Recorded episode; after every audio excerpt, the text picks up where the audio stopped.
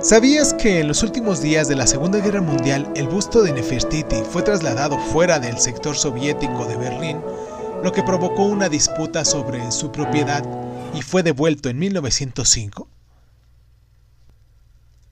El busto esculpido en piedra caliza de Nefertiti, una de las obras más famosas del arte egipcio, fue descubierto en 1912 por el arqueólogo alemán Ludwig Broudrach cerca de la localidad egipcia de Tel de Amarna. Lo encontró en el taller del escultor de la antigüedad Tutmes y lo sacó a escondidas del país oculto entre pedazos rotos de cerámica. Nefertiti fue la reina más importante del faraón Amenhotep IV que gobernó Egipto entre los años 1353 y 1335 a.C. Y durante su reinado el faraón se cambió el nombre por el de Akenatón, el que sirve a Aten, eh, el dios sol, y se convirtió en una nueva religión monoteísta que daba mucha importancia a la ética.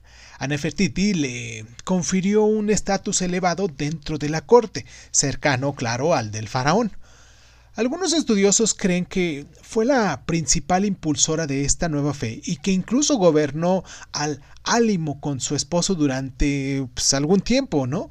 Y tras la muerte del faraón desapareció casi cualquier traza tanto de él como de su poderosa esposa, borradas tal vez por los sacerdotes cuyas creencias habían rechazado. El busto de Nefertiti, que tiene casi 3.400 años de antigüedad y medio metro de altura, estaba intacto cuando Brochard lo encontró y solo faltaban los lóbulos de las orejas.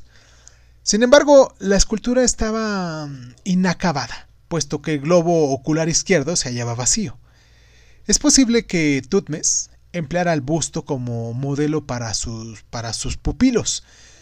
Tampoco se sabe si la escultura reproduce los rasgos de Nefertiti o proyecta un ideal de belleza de, de esa época, ¿no?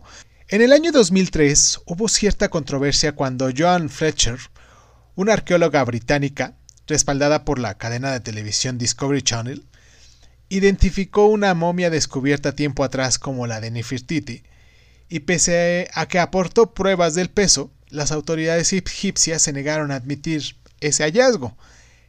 El busto puede contemplarse hoy en día en el Altes Museums de Berlín, y sigue siendo no solo una de las obras más conocidas del arte egipcio, sino también un modelo de belleza femenina, reforzando así el significado de las palabras de Nefertiti.